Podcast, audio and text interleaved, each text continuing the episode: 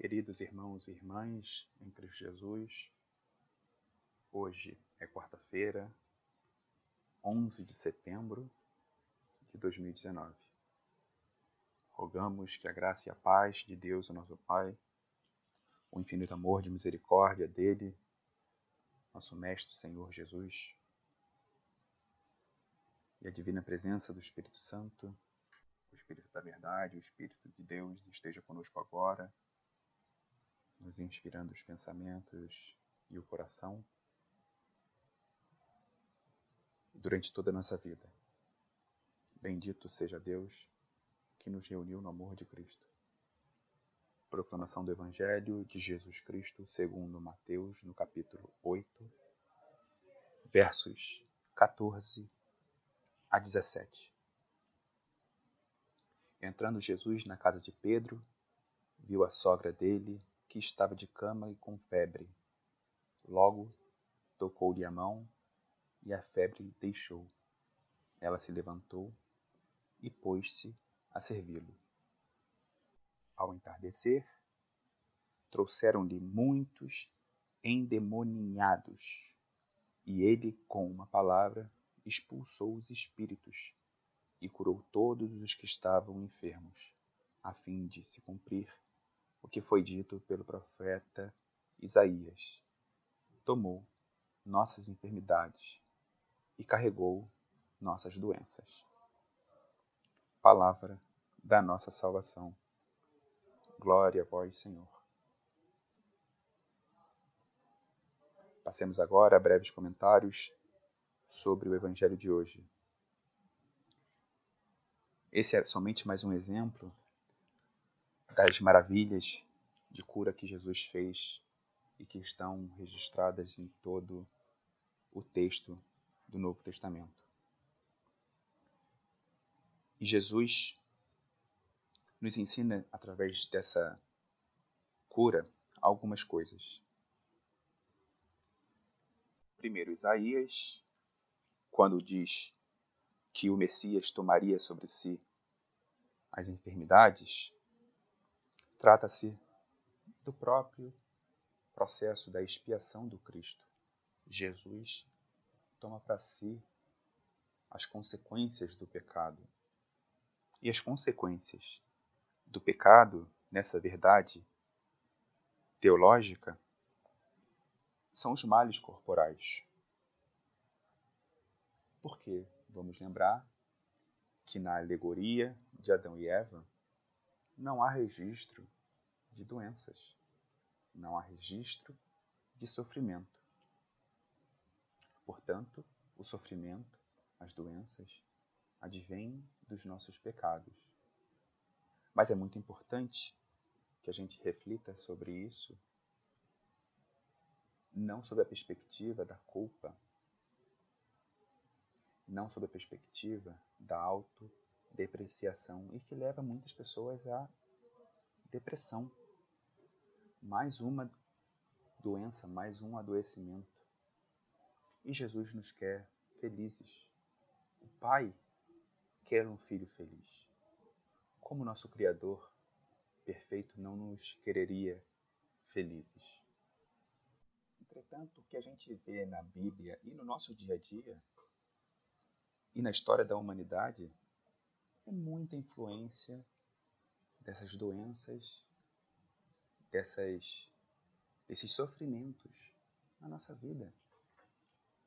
Um pouco mais à frente, Mateus relata que Jesus, ao se aproximar de uma pessoa, os demônios que estavam possuindo aquela pessoa o, reconhecem e retrucam dizendo: Vem cá, o que, que você quer de nós, o Filho de Deus? Você veio aqui para atormentar a gente antes do tempo? A gente ainda tem tempo, ainda não é o seu tempo. Deixe que nós fiquemos aqui apurrinhando a vida dessas pessoas, porque a gente sente prazer nisso. Vamos abrir um parênteses. São espíritos que ainda sentem prazer no sofrimento alheio. Muito diferente de você, meu irmão. Você, minha irmã. Não sei.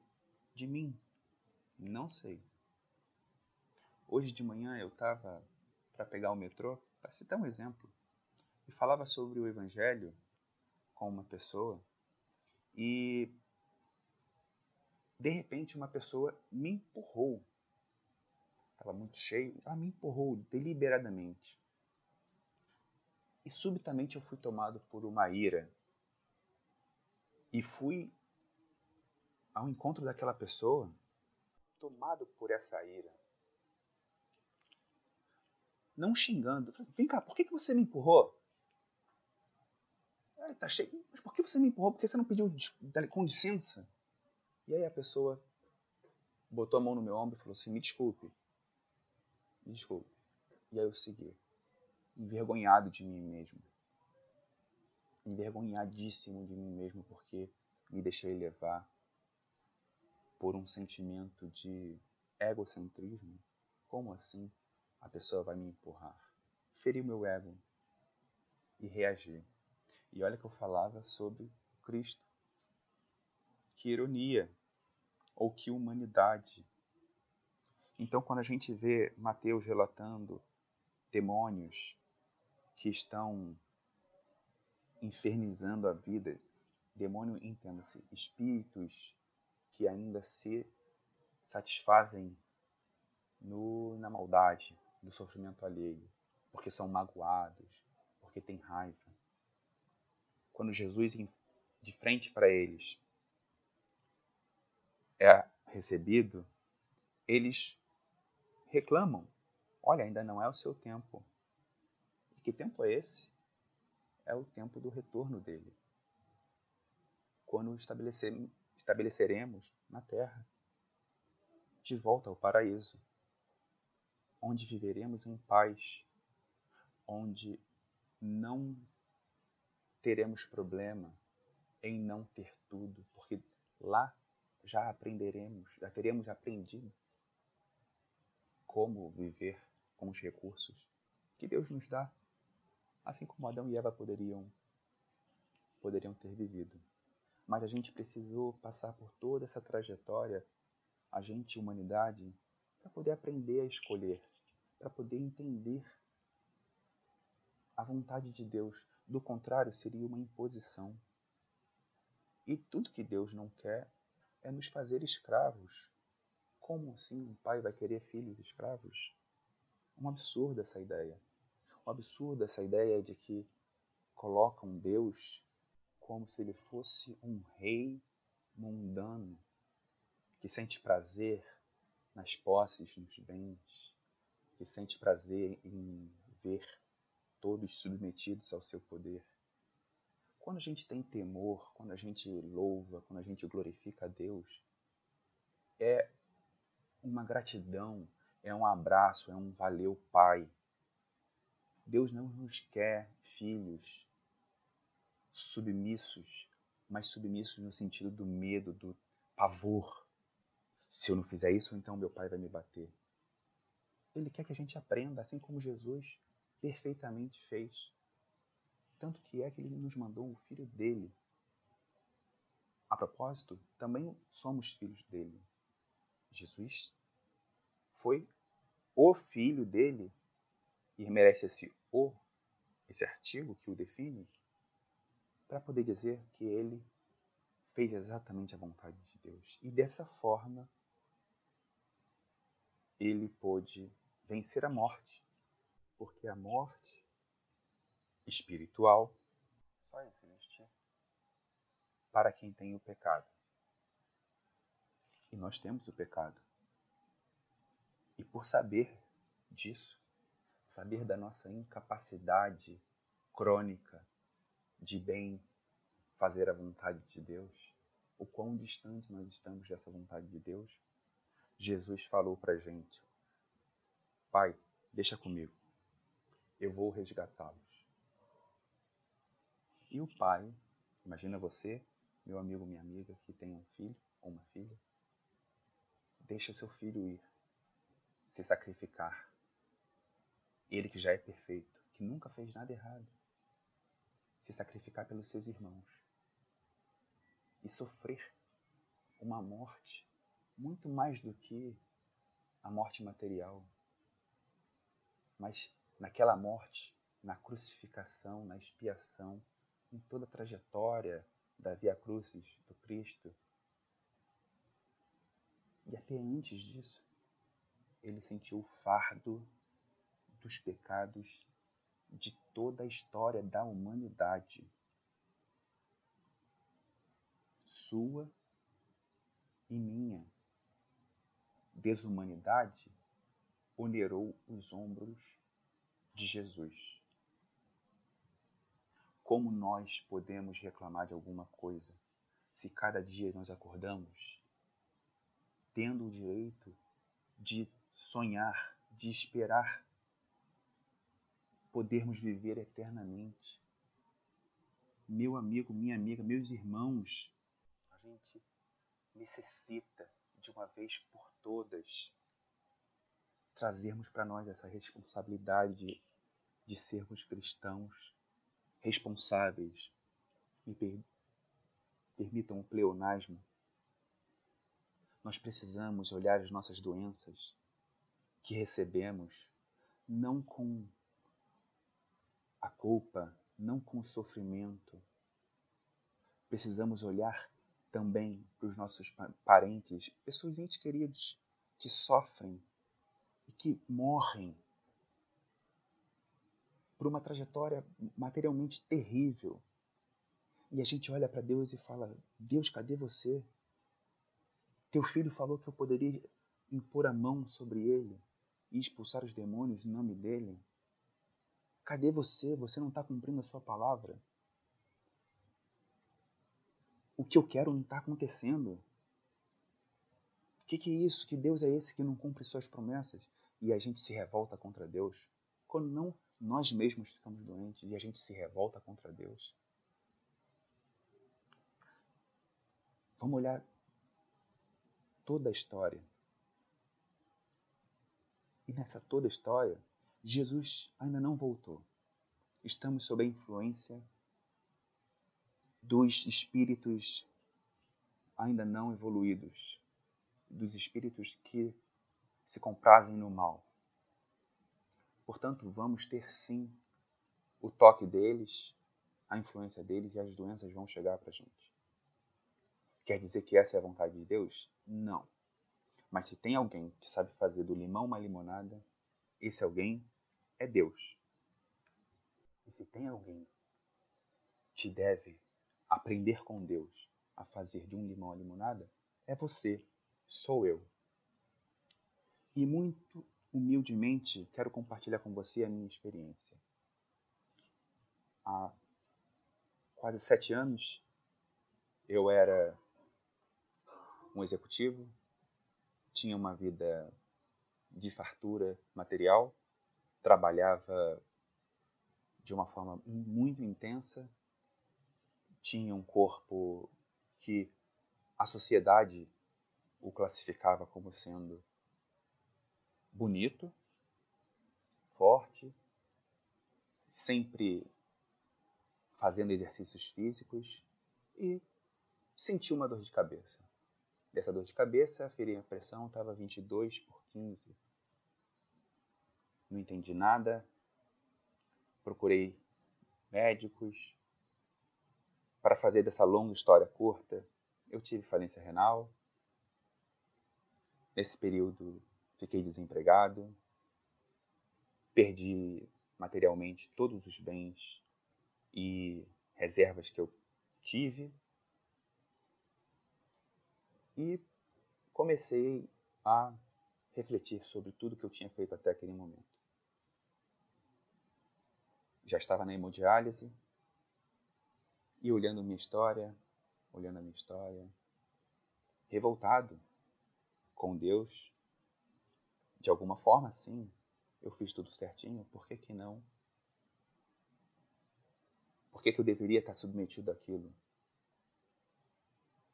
Nunca machuquei ninguém, não consegui entender a justiça divina.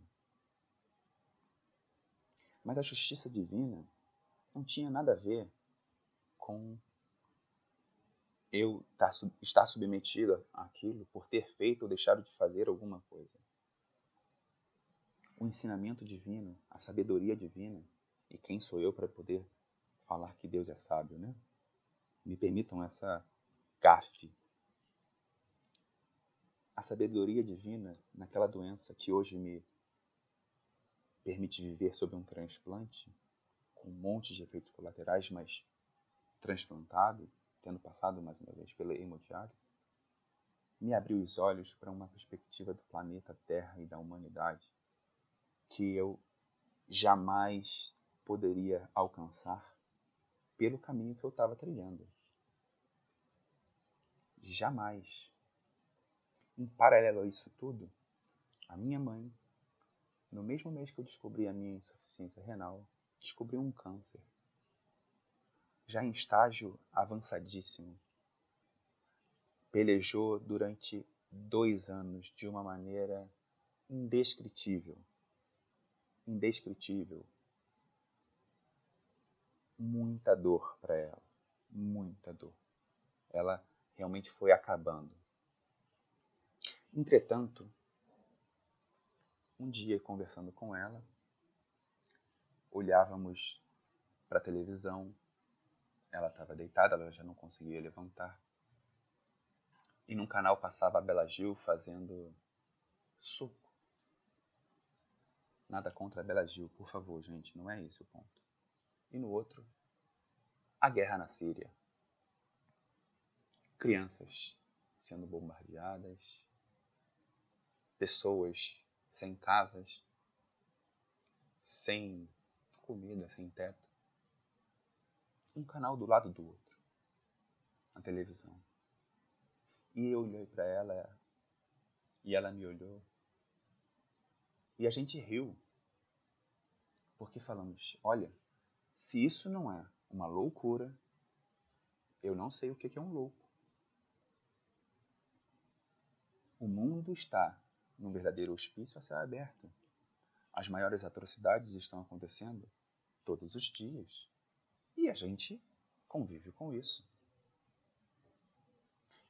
E, diante disso, a gente percebendo esse mundo desse jeito, a gente começou a se perceber também muito louco diante daquelas versões nossas do passado, como assim a gente se permitia a se aborrecer por esse assunto? Como assim a gente se permitia a ficar chateado, a se magoar, a qualquer coisa que não fosse celebrar a vida, celebrar a graça que Jesus nos deu? E tentando fazer o uso dessa graça, nós impunhamos a mão um sobre o outro ou sobre nós mesmos e pedíamos ao Espírito Santo que viesse para que nos curasse, que Deus pudesse permitir a nossa cura, nos afastando dos espíritos que não queriam a nossa saúde. Pedimos em nome de Jesus. E ela morreu. E eu estou aqui, ainda insuficiente renal crônico, mas essa manifestação maravilhosa de Deus na vida da minha mãe e na minha nos ensinaram, e nós falamos disso antes dela morrer, nos ensinaram uma perspectiva da existência muito mais plena, muito mais cheia de ar nos pulmões. A gente sentia o ar entrar. A gente, desde então, começa a enxergar essas maravilhosas bênçãos que nós temos no dia a dia. Como ver, como ouvir, como fazer xixi, cocô, como digerir a comida, como ter comida, como poder caminhar, levantar-se, deitar-se. Basta Deus, basta Deus querer te ensinar alguma coisa pela dor que vai ser não quer dizer que você vai impor a mão, irmão, e você vai ser curado. Que seja feita a vontade de Deus, porque Ele sabe o que Ele está fazendo. Não se frustre, por favor, com Deus. Se a minha história servir para alguma coisa, se todo esse meu trabalho servir para alguma coisa para você, por favor, ouça isso. Se você não for curado, se o seu parente não for curado, dê graças a Deus, porque é ali que reside uma lição importante para o seu engrandecimento, para o seu crescimento, ou melhor, amadurecimento moral, para que você possa viver junto daquelas pessoas que vão viver no reino de Deus. Pai nosso dizemos: venha a nós o teu reino. É nossa responsabilidade estarmos preparados nessa construção do reino de Deus. Sem nós não haverá reino de Deus na terra. Nós somos o sal da terra, então nós damos o gosto a isso aqui. É nossa responsabilidade, devemos sim nos responsabilizar, nos implicar em fazer corretamente todos os dias. Todos os dias, e é disso que a vida se trata. Me permitam a talvez arrogância, mas não é minha arrogância, é o ensinamento do Cristo. Herdem o reino de Deus, preparem-se para o reino de Deus porque eu já paguei os pecados de vocês, agora preparem-se. Vão lá para a vida, celebrem a vida. Saibam que Salomão disse que tudo é vaidade. Não fica preocupado com carro, com televisão, com nada. Que seu time perdeu. Curtam isso tudo. Mas isso tudo é vaidade. E enquanto isso, façam a parte de vocês. Vivam as dificuldades que vão se apresentar exercitem o que eu te ensinei. E assim tenham paz. Deus está sempre cuidando da gente. Nosso Pai está sempre cuidando da gente. Sempre. Não se engane nunca. Você nunca está sozinho.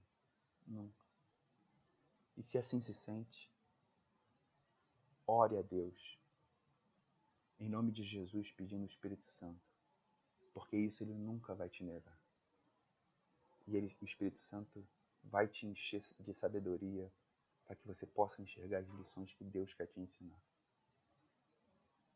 E nesse sentido, vamos fechar nossos olhos e agradecer a Deus porque pudemos mais uma vez nos encontrar para poder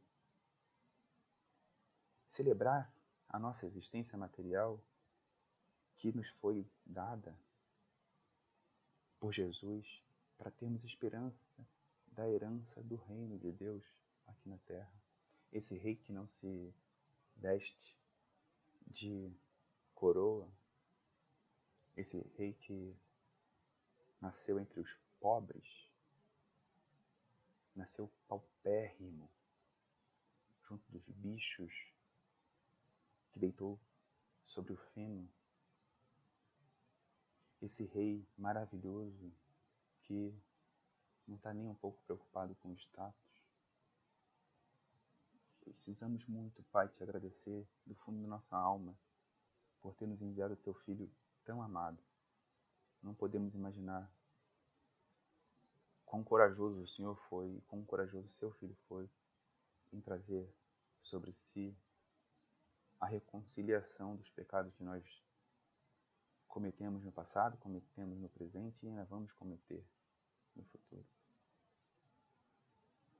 E de outro lado, Pai, queremos te pedir que as provas que por que vamos passar, que nós saibamos entender os teus motivos. Pai, o Senhor sabe que nós somos teimosos e queremos entender o que se passa, o que se passa no planeta, o que se passa na nossa vida os nossos filhos especialmente. Dá-nos clareza, Pai, pelo Teu Espírito Santo, em nome de Jesus, para que a gente possa enxergar o Seu plano na nossa vida e que dessa forma, a exemplo do Mestre, possamos escolher como o Senhor, que sabe o que é o melhor para a gente. Possamos realmente entregar nossa vida em devoção à construção do Teu reino. Mais uma vez, não porque o Senhor quer ser glorificado no sentido dessa glória mundana, mas porque realmente a gente só está aqui por conta do Senhor e por conta do teu Filho, inspirados, inspirados pelo teu Espírito Santo. Muitíssimo obrigado, Pai, porque a gente já tem tanta coisa. E por favor, nos protege do mal. Livra-nos da tentação.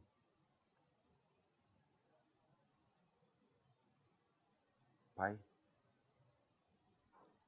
que nunca nos falte alimento também. Que saibamos não ficar ansiosos, preocupados. Está difícil nesse país onde o desemprego está alto, onde muitas interferências políticas violentas têm atingido a gente. Tem até pessoas violentas na liderança do país que se dizem seguidoras do teu filho. Tem piedade dessas pessoas, Pai. Envia o teu Espírito Santo para que eles de fato possam seguir a tua vontade. Duvido que seja a vontade do Senhor assassinar qualquer ser humano que seja, qualquer atrocidade que esse ser humano tenha feito. Nós, enquanto humanos, vamos sim ter raiva e vontade de revidar. Mas o Senhor falou que a justiça é tua, não nossa. Que quem nunca tivesse pecado, que deveria realmente tirar a primeira pedra. Então, quem somos nós para poder atirarmos pedras e decretar a morte de um filho teu? Não podemos, Pai. Mas isso está acontecendo. E a gente precisa que o Senhor envie o Espírito Santo para eles. Para que eles possam cuidar das pessoas que estão debaixo deles. E perdoa, Senhor, eles, porque eles realmente não sabem o que fazem. Essas coisas, querido Pai, a gente não agradece o nosso nome e nem pede o nosso nome, porque nós não somos nada para poder pedir. A gente erra pra caramba, nós somos pecadores. A gente pede do teu Filho perfeito, Jesus, em nome dele. Por favor, ouça nossa voz como o Senhor ouve a voz do teu Filho, porque assim ele nos concedeu essa graça de te pedir. Que o Senhor nos abençoe e nos guarde. Que o Senhor tenha misericórdia de nós. Que o Senhor nos dê a paz.